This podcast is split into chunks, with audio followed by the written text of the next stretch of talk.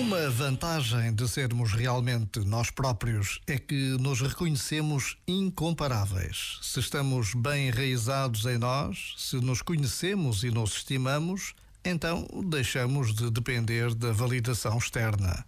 A comparação deixa de fazer sentido. Por um lado, ninguém nos consegue imitar, por outro, libertamo-nos da necessidade de ser mais ou menos do que os outros. Podemos, portanto, descansar em quem somos, que é, afinal, um requisito fundamental para chegarmos à nossa mais elevada expressão. Já agora, vale a pena pensar nisto. Este momento está disponível em podcast no site e na app.